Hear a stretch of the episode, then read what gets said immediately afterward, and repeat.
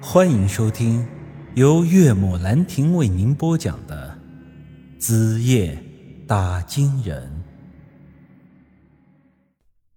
多年后回想起这件事，我才明白自己当时是犯了多大的错。即便是不考虑于书瑶，但就凭王文斌之前做的事，也罪不至死啊。当然，这都是后话了。这晚之后，于书瑶再也没有回过家，而王文斌也跟着失踪了。后来，我一点点开始慌了，心里胡思乱想了起来。难道于书瑶不是耗子精？难道她真的被王文斌给欺负了？但是没理由啊。如果于书瑶真的是正常人的话，他为什么会和那窝耗子精生活在一起？而且她是于玉文的妹妹啊。第二天，我找到了大山叔，把这件事跟他说了。大山叔先是大训了我一顿，然后说道：“至于你媳妇儿的身份，你不用再想了。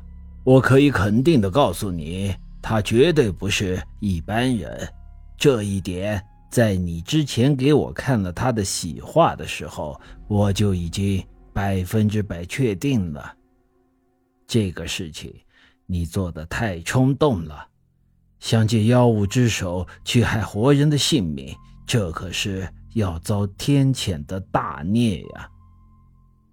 我低着头说道：“啊，我现在也后悔了。”但是事情已经发生了，我也没有别的办法。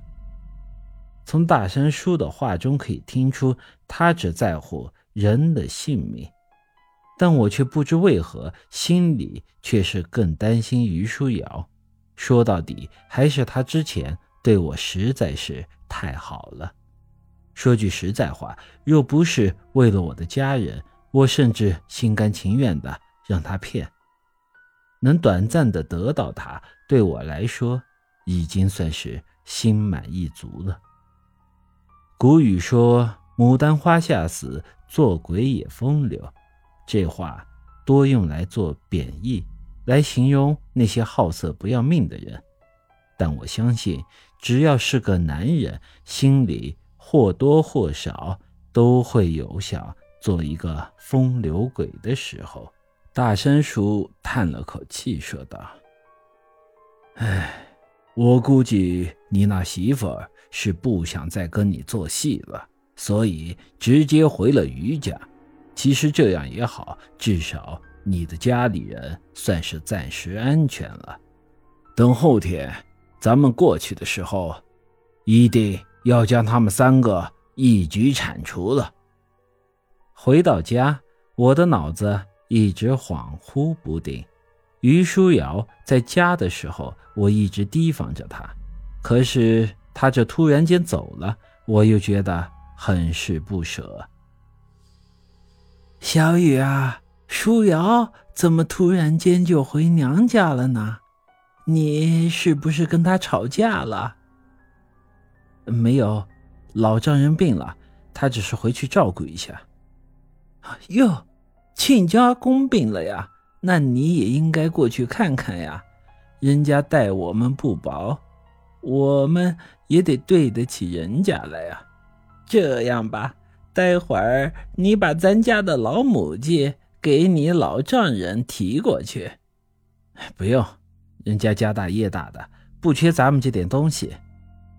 哎，你这孩子怎么说话的？礼轻礼重，这也是咱们的心意呀。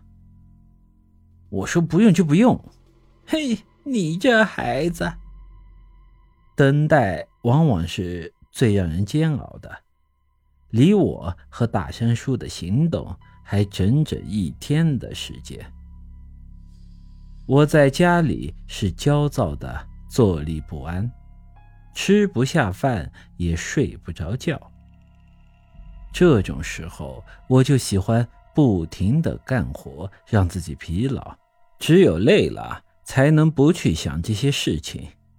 去年收了玉米，那些玉米杆还一直堆在地里。我妈早就让我去把玉米杆搬回来当柴烧，但是我懒，到现在都还没有动。于是这天下午，我就在家和田地间来回的搬玉米杆，一直干到了天都黑了，也没有停下来。我妈也看出了我有些不对劲儿了，说道：“我说你这孩子今天到底是怎么了？这么干活要把身子给累坏的。”我爹如往常一样坐在门口抽着烟，时不时的瞅了我一眼，但却不说话。我不理我妈，拼命的干着活。他很是着急，这孩子肯定是和舒瑶吵架了。看他急得都快哭了，我终于停了下来。好了吗？没事的，地里还有最后一点，我再搬一趟也就休息了。一整天，我都感觉自己被泡在烂泥里，难受的几乎快要窒息。